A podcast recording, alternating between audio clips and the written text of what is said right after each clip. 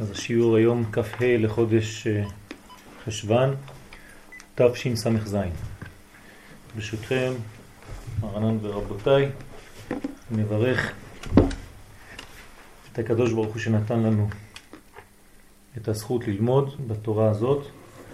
אה, השיעור של היום לקוח מבית גנזי לרב לורי השליטה, וננסה לראות מה בנוגע לפרשת אה, חיי שרה, ונראה שהדברים עמוקים מאוד. אנחנו נהפוך את כל הפרשה הזאת ונלביש אותה בעזרת השם לתוך מנגנון של עשר ספירות. אנחנו נראה איך החיים, הימים של הצדיקים מתלבשים בתוך המנגנון של הספירות או באופן אחר אפשר לומר איך הספירות מתלבשות על החיים של האבות. ויהיו חיי שרה מאה שנה ועשרים שנה ושבע שנים. כך אומר הפסוק. איתה במדרש רבה. המדרש מלמד אותנו על הפסוק הזה, יודע השם ימי תמימים ונחלתם לעולם תהיה. כשם שהם תמימים, כך שנותם תמימים. בת כף כבת זין, כלומר, המדרש פה לא מלמד אותנו שהקדוש ברוך הוא יודע, זאת אומרת יש לו קשר פנימי, כן, ידיעה זה הפנמה. עם השנים, עם הימים של התמימים. מי אלה התמימים? השלמים. בעברית תמים זה שלם.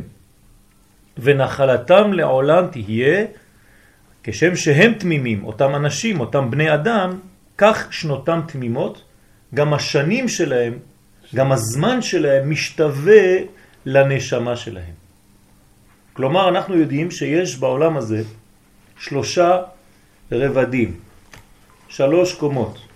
קומה ראשונה נקראת עולם, קומה שנייה נקראת שנה, וקומה שלישית נקראת נפש. בחינת העולם היא המקום. בחינת השנה היא הזמן, ובחינת נפש זה האדם עם נשמתו. ואנחנו צריכים להשתדל בכל מקום ומקום שתמיד כל דבר שאני עושה, כל דבר שקורה בעולם הזה, לדעת איך להלביש אותו בעולם שנה ונפש. מי נותן לנו את החוק הזה? ספר יצירה, שמיוחס לאברהם אבינו, עליו השלום, הוא נותן לנו את החוקיות הזאת, שיש במציאות כולה תמיד שלושה מימדים.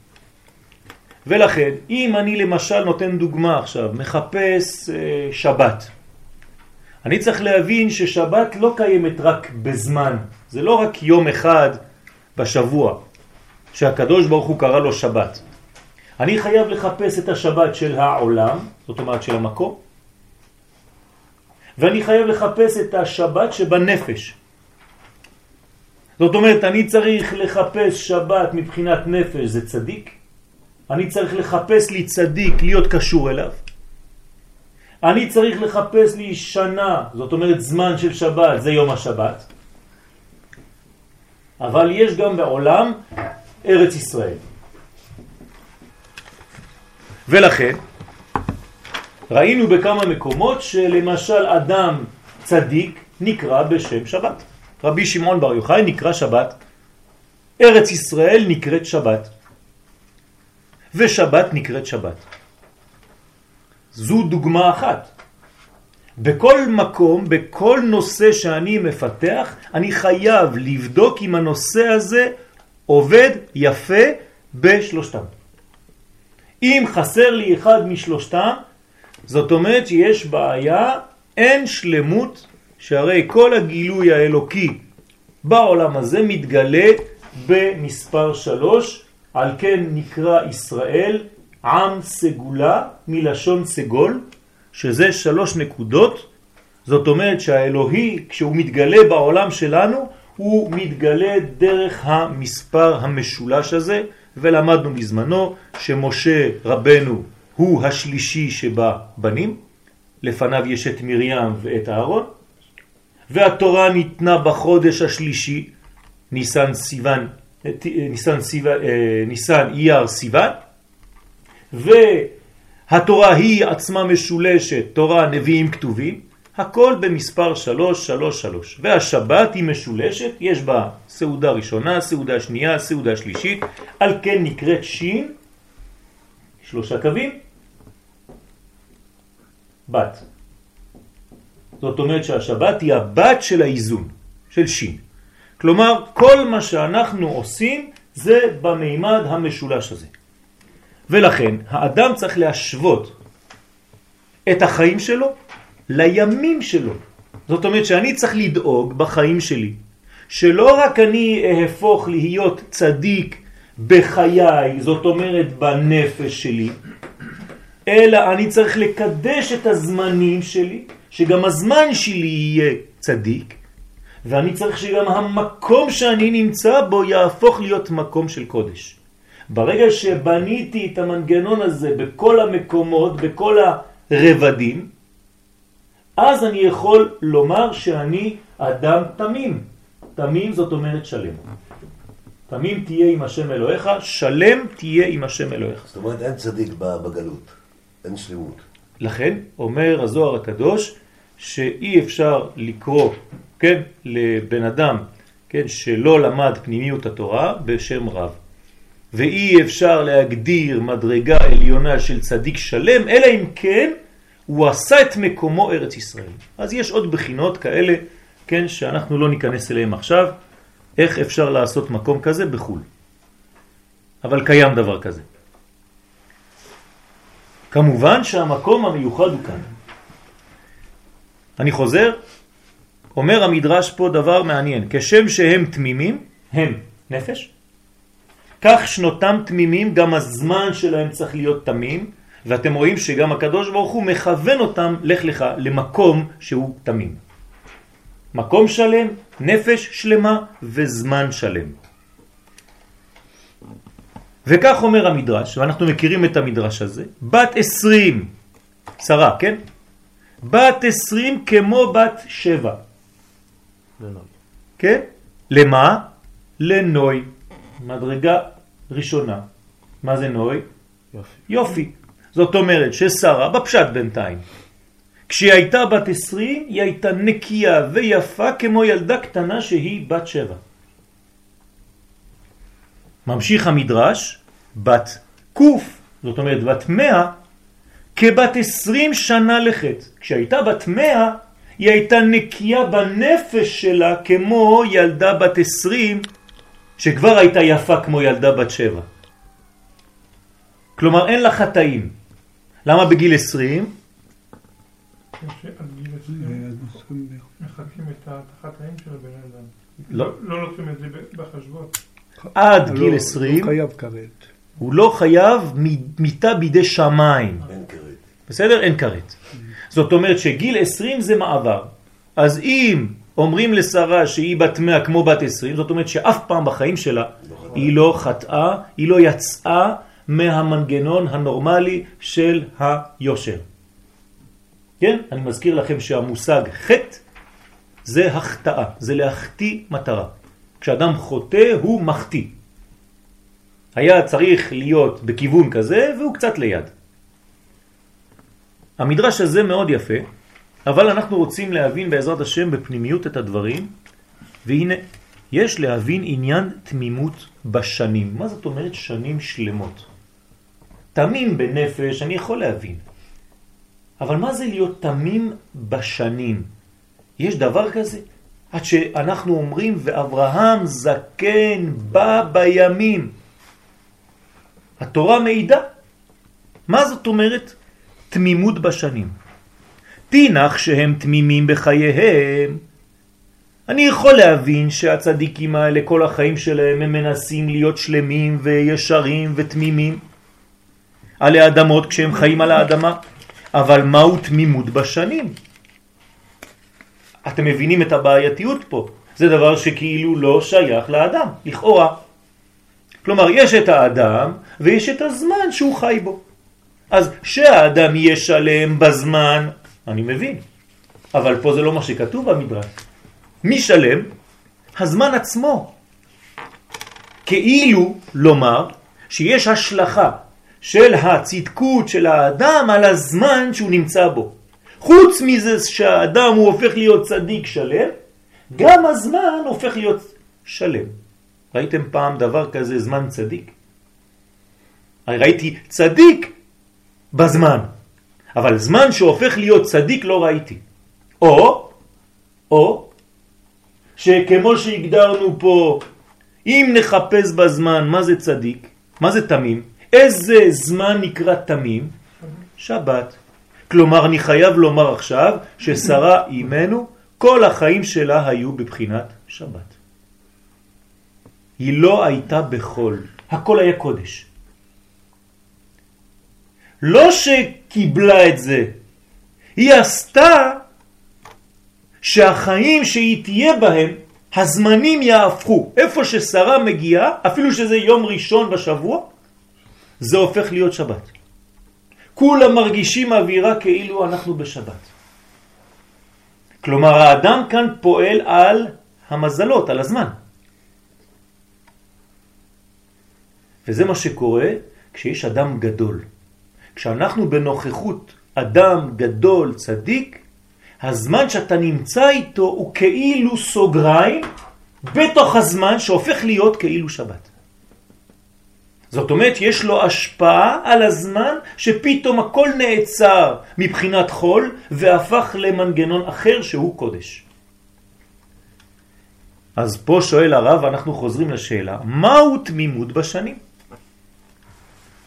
עוד מעט אנחנו ניכנס לפרטים, צריך ממש להיות מרוכז, כי אנחנו עכשיו נכנסים לכל מיני ספירות והכל, זה הולך להיות קצת מסובך, אבל לאט לאט בעזרת השם, קדוש ברוך הוא יעזור לנו להצליח להבין. ולהלן, ואברהם זקן בא בימים. אז אנחנו רגילים לפרש את הפסוק הזה, אברהם זקן בא בימים. מה זאת אומרת אברהם זקן בא בימים? אתה יכול לתרגם לי את המילה הזאת בצרפתית, באנגלית? מה זאת אומרת? גם בעברית קשה להבין מה זאת אומרת. אלא שאני חייב לתרגם לפי לשון התורה. אם אברהם זקן, מה זה זקן?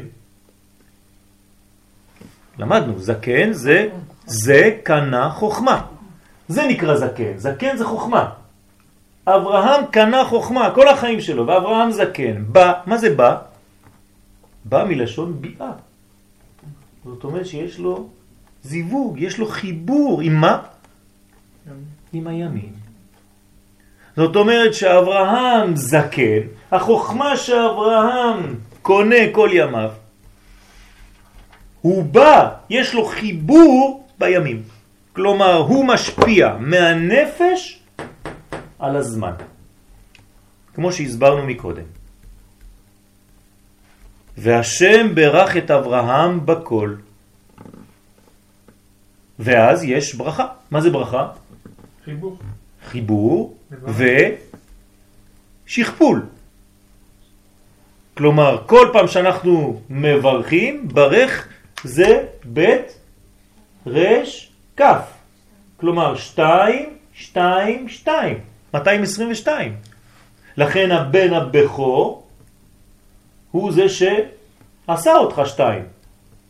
כלומר, הוא מביא אותך לריבוי. זה הברכה. 222, בכור. מה מאפשר לנו להתקדם בחיים? ברך. נכון, הברכיים חשובות. אם אתה קצת יותר מודרני, אז רכב, לא חשוב. זה אותו, אותו דבר. כלומר, כל הדברים האלה זה דבר רוחני.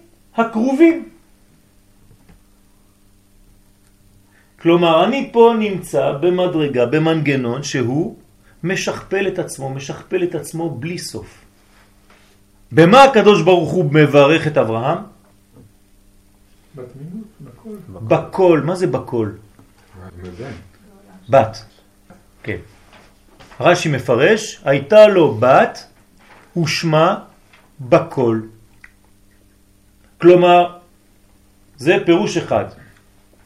אנחנו פה מנסים ללמוד לפי פנימיות הדברים. מה זה הבקול הזה? כמה זה בגמטריה בקול? כל חמישים. 52. 52. אתם יודעים מה זה 52? אם היינו? צריכים לשים אותה פה, איפה זה? מלכות, מלכות. מלכות נקראת שם בן. בן. נכון? שם בית נון, שזה י' כ' ו' כ' במילוי ההין. כן? אני לא יכול לכתוב את זה פה כדי לא למחוק את זה אחר כך, אוקיי. אבל זה בגמטריה 52. זאת אומרת, מילוי כפול. גם רש"י, מה? מילוי כפול. כן, מילוי כפול. אני אכתוב את זה בלועזית כזאת. י' כ... אני כותב H. ו' K. ככה אני יכול למחוק. כלומר, יש לי פה 10 ועוד 6, 16, ועוד 4, 20, 5 ועוד 5, 10, 6 ועוד 6, 12, 5 ועוד 5, 10. אז יש לי שם הוויה, י' כ' ו' כ', שהוא בגמטריה 52. מה זה ה-52 האלה? זה פעמיים שם י' כ' ו' כ'. עכשיו, זה הולך גם לפי רש"י. רש"י אומר שהייתה לו בת, המלכות נקראת בת. כלומר, רש"י נותן לנו רמז של קבלה, אומר הקדוש ברוך הוא ברך את אברהם בכל, הוא נתן לו בת ששמה בכל. מה זה הבת ששמה בכל? זה המלכות, זאת אומרת שהוא נתן לאברהם אפשרות להתגלות. כי המדרגה הזאת שנקראת מלכות היא גילוי. לפני זה אין גילוי. כלומר, הקדוש ברוך הוא נתן ברכה לאברהם שיוכל לגלות את מה שהוא בפנים החוצה. זאת הברכה הכי גדולה. לא חשוב באיזה גיל, אם הגעת לשלב שאתה יכול לגלות את הפנימיות בחוץ, זאת אומרת את הי' כ' ו' כ' 26, גם בתוצאה עוד 26, אז אתה 52, זהו. ברוך השם. בנית מנגנון שהוא כמו מראה לקודשא בריחו בעולם הזה. ולכן אברהם נקרא פעמיים, אמרנו את זה כמה פעמים, הקדוש ברוך הוא קורא לו אברהם, אברהם. כלומר, מה שאברהם בפוטנציאל מתגלה במלכות בגילוי.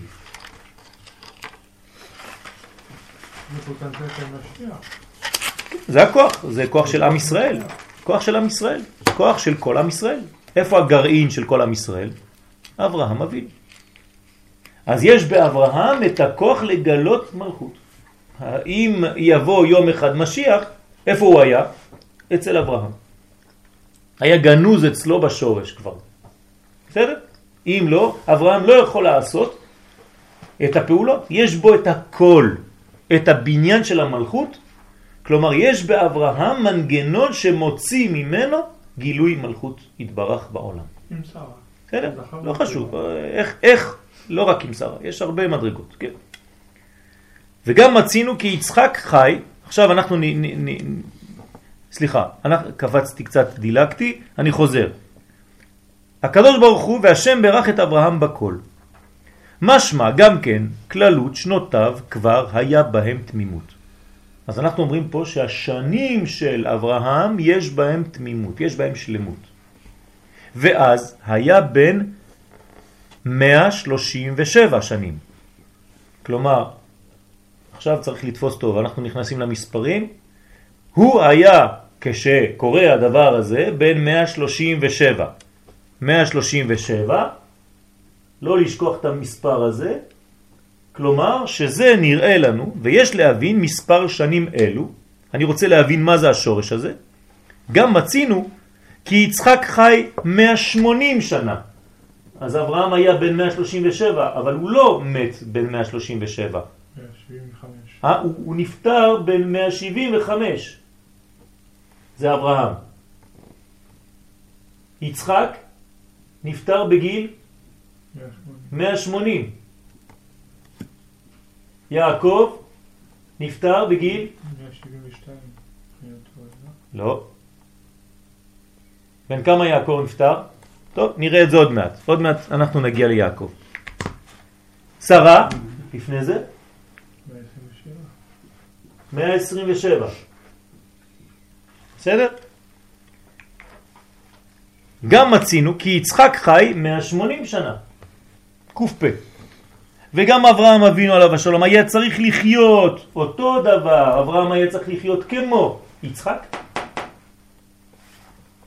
כי לא ייתכן שהאבא נפטר בגיל יותר צעיר מהבן, ככה זה בטבע של העולם.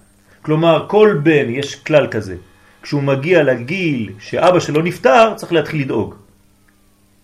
כי האבא בדרך כלל נותן את הזמנים של החיים. הדברים קצת השתבשו בזמנים שלנו, אבל... אם יש תאונה, אז מה? זה מה שאני אומר, הדברים השתבשו בזמנים שלנו, כן, אבל הטבע האמיתי של העולם הוא טבע כזה. זאת אומרת שמינימום, מינימום, אברהם היה צריך לחיות לפחות כמו הבן שלו, יצחק, 180. למה הוא מת חמש שנים לפני? מה? יפה מאוד. כדי שלא יראה שעשיו יוצא לתרבות רעה. הקדוש ברוך הוא אומר לו, אתה כל כך טוב, אני לא רוצה לעשות לך עכשיו צער. צער, לראות איך הבן שלך מתקלקל. קשה לראות את הבן מתקלקל, נכון? אז הקדוש ברוך הוא לוקח את אברהם לפני. לולא, הנה, שנסתלק בחמש שנים קודם, כדי שלא יראה עשיו יוצא לתרבות רעה. אז הקדוש ברוך הוא מצמצם לו חמש שנים מהחיים שלו. משמע, יוצא, לפי מה שאנחנו רואים פה, שמספר 180, כן? זה הטופ. זה כולם, אין יותר ממנו, נכון? עוד מעט נראה גם יעקב לא יותר ממנו. זאת אומרת שמי הגיע למדרגה הכי גבוהה של הזמן? יצחק. כלומר, זה שלמות של תיקון. 180 שנה, זהו. שלמות, כן, חי, כפול 10, כפול 100. כפול 100. כן, כפול 10. אני מאמין לך, לא, לא. זה טוב. לא. צריך או לא? כן, צריך, צריך. ואילו בשרה 127 שנים. זאת אומרת שיש למאה- לשרה 127. אז אנחנו עכשיו עשינו פה סדר קטן, עוד מעט נראה מה, מה הולך פה. ונראה לבאר העניין על פי דברי האריזה. כן? אי אפשר להתקדם בלי הארי הקדוש. הארי הקדוש נותן לנו פה מנגנון, תראו איזה יופי, איך האריזל מתלבש על כל העניין הזה, כן? ילד בגיל 30 ומשהו, כן? שעוד מעט מסביר לנו את הכל בתוך הספירות האלה. בליקוטי תורה הוא מסביר לנו, זה מספר שנאסרה, כלומר המספר של השנים של שרה מרמז על קומה שלמה. אני לא מבין, אתה אמרת לי ששלמות זה יצחק. איך אתה הגעת עכשיו לשרה שהיא 127 ואתה אומר לי שזה קומה שלמה? אומר האריזל, מאה שנה כלול מעשר, מאה שנה הוא הכתר. אנחנו יודעים שכתר זה מאות, נכון? אתם, אתם יודעים את הכללים האלה? יש מאות, עשרות, יחידות. כלומר, פה אנחנו במאות, פה אנחנו בעשרות, ופה אנחנו ביחידות. כלומר, מאה זה כתר. אז שרה יש לה מאה עשרים חוכמה ובינה. עשרים, כל אחד עשר. ושבע, הנה, שבע מדרגות. כלומר, שרה היא כל הספירות הכל שלם. אז מה זה יצחק סופרמן? איפה הוא הלך? יצא מהספירות כבר? אם כבר כל השלמות זה שרה 127, אני רואה שפה זה שלמות. כל הספירות, הכל. אז בואו נקרא, נקרא את זה בטקסט. מאה שנה הוא הכתר, שהוא שורש העשר ספירות, שכל אחד כלול מעשר. זאת אומרת, למה הוא מאה פה? בגלל שהוא שורש לכולם. אז הוא חייב להיות המספר השלם, 100. 100 כולל כפול 10, כל אחד יש בו 10 ספירות. אתם יודעים שבכל ספירה וספירה יש 10 ספירות פרטיות שלה, לכן 10 כפול 10 זה 100. איפה אני יכול לראות את המאה הזה? פה, במקור, זה הראש. 20 שנה בחינת חוכמה ובינה, כל אחד כלול מעשר, ושבע שנים הם זין תחתונות שהם יחידות. שש 27 יחידות, קוראים לזה זון. מה זה זון? זכר, זה הבחינה של הזכר, אני פה שם את הזכר בתוך המרובע הזה, והיא הנקבה. זכר ונקבה, זון, זכר ונקבה. זה נקרא זון. שאינם פרצוף שלם מעצמם, לכן כל אחד הוא אחד. אחד, אחד, אחד, אחד, אחד, אחד, אחד. ונראה שזה לא בתכלית הדיוק, כי פה אנחנו עוד יותר קטנים, אבל לא חשוב. ומשתקנו כל הקומה נקראו שנים תמימות. אז עכשיו יש לי פירוש אחר. יש לי קומה של עשר ספירות. כלומר, המדרש פה מתייחס למה כשהוא אומר ששרה תקנה את הימים שלה, את השנים שלה. כלומר, הייתה לה קומה שלמה של כל הספירות. אז אני חייב למצוא רמז. כמה זה בגמטריה שנה? ספירה. בדיוק אותה גמטריה. שנה זה ספירה.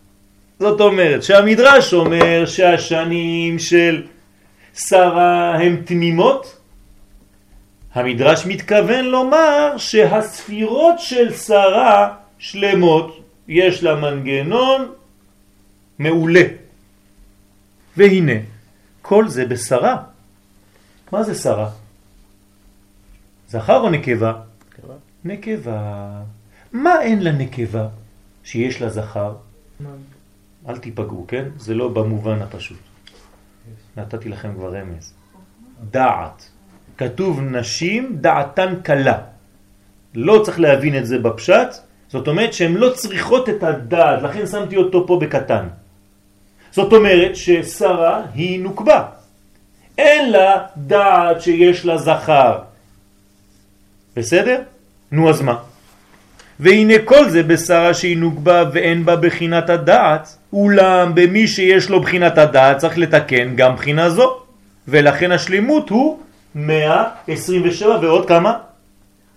עוד 10, כי גם זה 10, אנחנו עדיין בקומה של העשרות.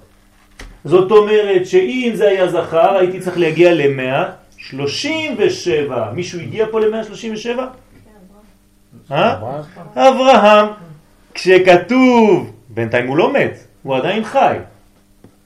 אבל אומר לנו המדרש, ואנחנו יודעים שכשהקדוש ברוך הוא אומר לאברהם, כן, ואברהם זקן בא בימים ואדוני ברך את אברהם בכל, באיזה גיל הוא היה? בן 137, זאת אומרת ששרה תקנה את כל הקומה שלה, היא נקבה, בלי דעת, 127, מעולה. אברהם תיקן 137 כי יש לו את הדעת, אז גם הוא מעולה. שניהם ממלאים את כל העשר ספירות בדיוק כמו שצריך. מאה שנה בחינת קטר, שלושים שנה, כי עכשיו זה שלושים, זה לא עשרים, ועוד שבע שנים. שלושים שנה בחינת חוכמה, בינה ודעת, ושבע שנים של זין תחתונות. עד כאן זה מובן? יש למישהו שאלה? בסדר בינתיים.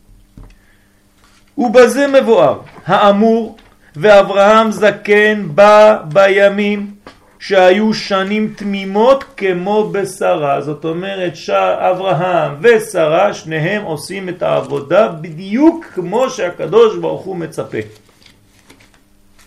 אולם העניין שצריכים עוד להשלים עד 180.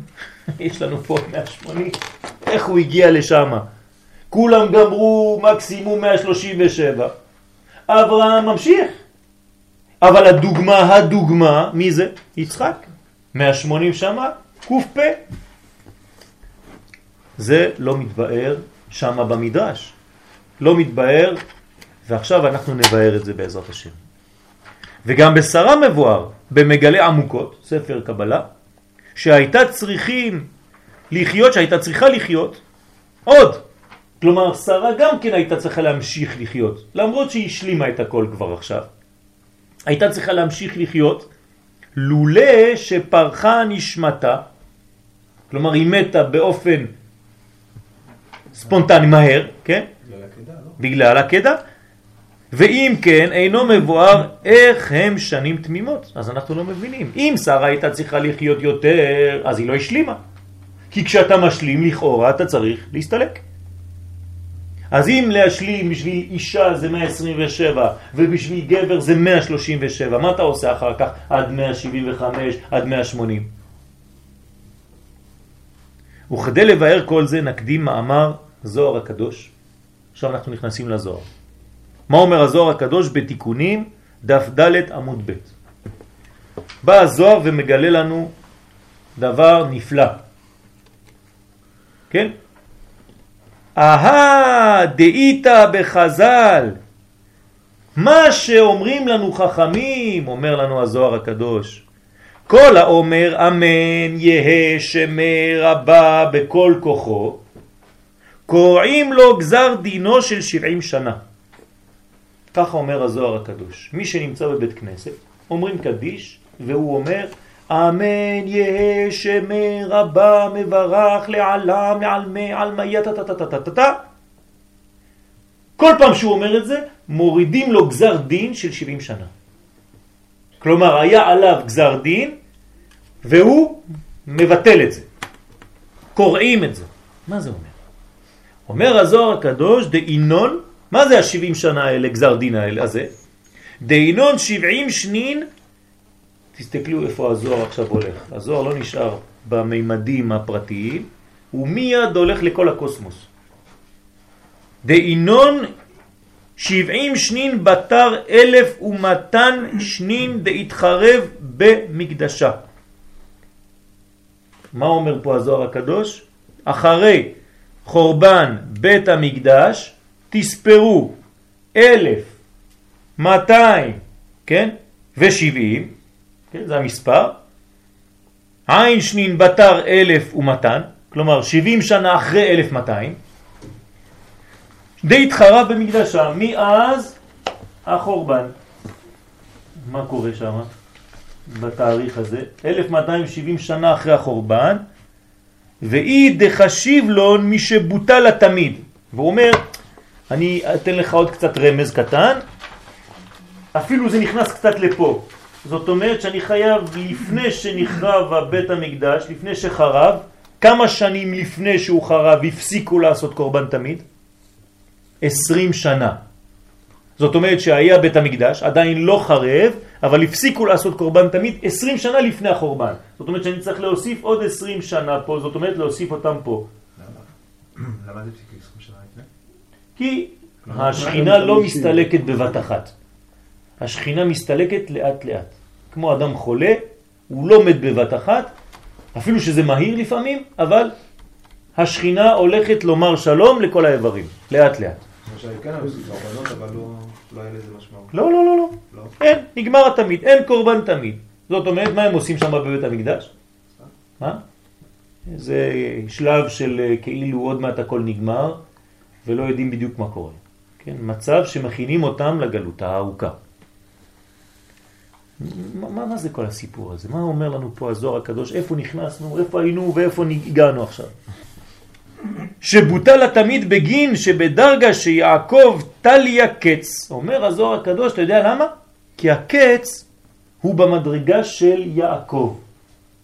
הקץ הוא במדרגה של יעקב, שבדרגה שיעקב, או די יעקב טליה קץ דפורקנה. זאת אומרת, המשיח, הגאולה, תבוא בזמן שמתאים ליעקב. דדרגי אמת למה? כי המדרגה של יעקב נקראת אמת. יעקב נקרא איש אמת, והיא המדרגה של הגאולה. אמת מארץ תצמח. את צמח דוד עבדך מהרת תצמיח. אותו דבר. הדאו דכתיב, תיתן אמת ליעקב, דאי הוא סימן. אז מה זה אמת? אומר הזוהר הקדוש. זה סימן. אמת. אלף מאתיים תשעים. תראו איך הזוהר משחק עם המילים. אומר, אתה יודע מה זה אמת? זה 1290. זאת אומרת שצריך לקרות משהו 1290 שנה אחרי חורבן בית המקדש. זאת אומרת שאני פה באלף, ראשי תיבות, כן? 290. אני אומר כמו ירושלמים, כן? מעתיים. איפה אתה רואה את זה? מה? אמת, איפה אתה רואה את זה? 1290. אה, ראשי תיבות. ככה אומר הזוהר הקדוש. מה הולך פה? צריך להבין את הזוהר, כן? אם כבר קשה לנו להבין את דברי אריזל, אריזל לוקח את הדברים שלו מאיפה? מהזוהר הקדוש. עיקר הלימוד של האריזל היה בזוהר. עכשיו אנחנו צריכים להבין את הזוהר. כן? צריך לפתוח. אבל מה היה ב-1290?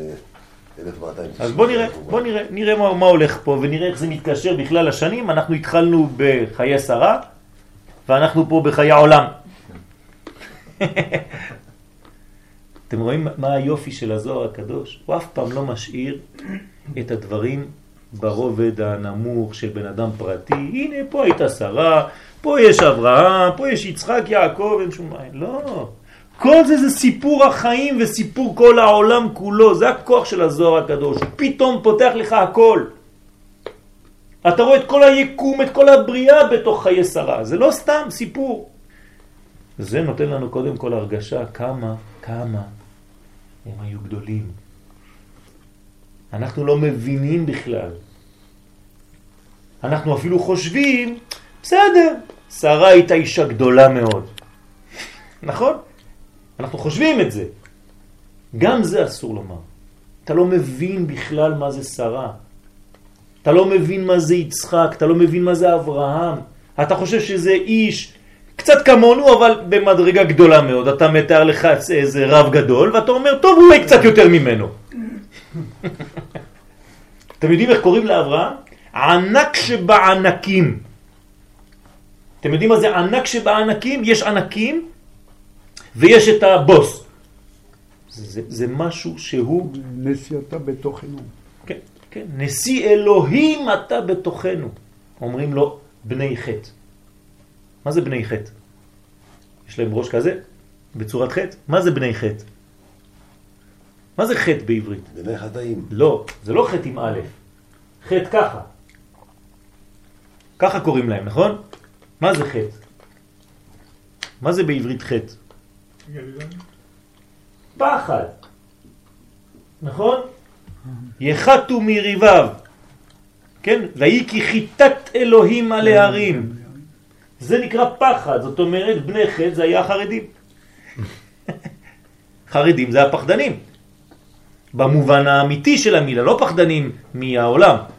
פחדנים, יראים, יראת השם, פחדנים, פחד, פחד השם, יראת השם. אם זה מעובד זה הופך להיות פחד של כל דבר, חז ושלום. אבל בני חטא זה אנשים שהם מאמינים והם פוחדים מהקדוש ברוך הוא. הם אומרים לאברהם, נשיא אלוהים אתה בתוכנו. במבחר קברנו קבור את מתך. איפה שאתה רוצה. אנחנו חוזרים. אמרתי לכם שהשיעור קצת מסובך, אל תירדמו. והנה, כוונת הדברים, עכשיו אנחנו נכנסים לדברי הזוהר. וכפי מה שמבואר בביאור הגר"א, כן, הגאון מווילנה, על הזוהר. מה אומר הגאון מווילנה על הזוהר הזה? כן, הגאון מווילנה הלך לעשות את כל, הוא וה, והמהר"ל עשו עבודה מאוד מאוד רצינית על כל המדרשים, המהר"ל במיוחד על כל המדרשים של הגמרא, והגאון מווילנה, כן, כל מה שקשור לגאולה. כן, הגאון מווילנה התעמק מאוד בנושא הזה שנקרא גאולה. מה אומר שם הזוהר ומה הוא מסביר על דברי הזוהר? שקץ הגאולה הוא אחרי 1270 שנה. ואני הוספתי 20 בגלל הקורבן שבוטל. ואם נוסיף 20 שנה קודם החורבן, זה מה שהוא אומר פה, שבוטל התמיד, דהיינו 1290. זאת אומרת, אומר פה הגאון מווילנה, הוא מסביר שהגאולה, קץ הגאולה, מתחיל בשנה הזאת. התחלת קץ הגאולה. בסדר? מה זה גאולה? אנחנו עכשיו בימות המשיח או לא? כן. איך אנחנו יודעים שאנחנו בימות המשיח? בגלל שכולם אומרים? אה? לא, לא, לא, אני רוצה הלכה, לא סתם באוויר. מאיפה אנחנו יודעים שאנחנו בימות המשיח? מה? חזרנו ארץ ישראל נותנת לארץ תורתה בעין יפה. חזרנו לארץ ישראל. הפירות או, של ארץ למה- ישראל. הלכה. יש לנו גמרא על, על, על, על אה, העניין של מי שיבוא באחרית הימים, או פרס ובבל, ושם רש"י אומר, כי כשזה יתרחש נדע. אז עכשיו אני פרס. אבל אני רוצה הלכה. אין הלכה, אנחנו יודעים שה... אין הלכה. יש הלכה. אני מדריך אתכם. רמב"ם. הוא היחיד שנותן הלכות על המשיח, נכון? רמב"ם, פרק 11 בהלכות מלכים. מה הוא אומר? אין בין העולם הזה לימות המשיח. אלא שעיבוד מלכויות בלבד. כלומר, כשעם ישראל חוזר לארצו והוא הופך להיות עצמאי, אנחנו כבר בימות המשיח. זה קרה? כן. יצאנו משעיבוד האומות, אנחנו בארצנו, אנחנו כבר בימות המשיח. לא אמרתי שכבר לא- התגלה המשיח. זה לא בדיוק, אה, יש עדיין שעבוד בסדר, מסוים. בסדר, אבל אנחנו אבל- יצאנו כבר. כן, כן. על כל פנים אנחנו עושים, כן, למרות מה שרואים בחוץ, מה שמעניין אותנו. לפעמים זה מעניין קצת אחרים, אבל אנחנו עושים מה שמעניין אותנו. כלומר, אנחנו כבר במצב של ימות המשיח. עוד לא הגיעה גאולה שלמה, אבל אנחנו כבר בהחלט בתוך. על כל פנים, פה יש תאריך, 1290, אומר הזוהר הקדוש, זה התחלה של קץ הגאולה.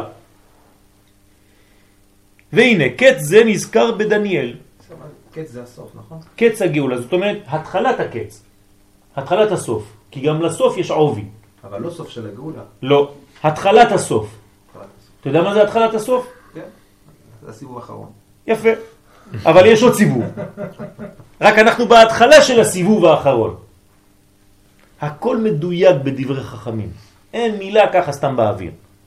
הם לא אומרים לך סוף הקץ. התחלת הקץ. אם אתה בולע מהר, היית בשיעור חמש דקות, אתה יוצא ואומר, הנה ראינו שהקוץ זה 1290. לא, אתה לא מדייק במילים. קץ זה נזכר בדניאל.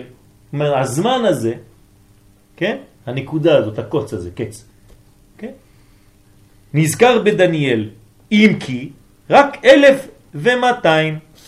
כלומר, בדניאל הוא אומר אלף מאתיים. הזוהר מוסיף תשעים.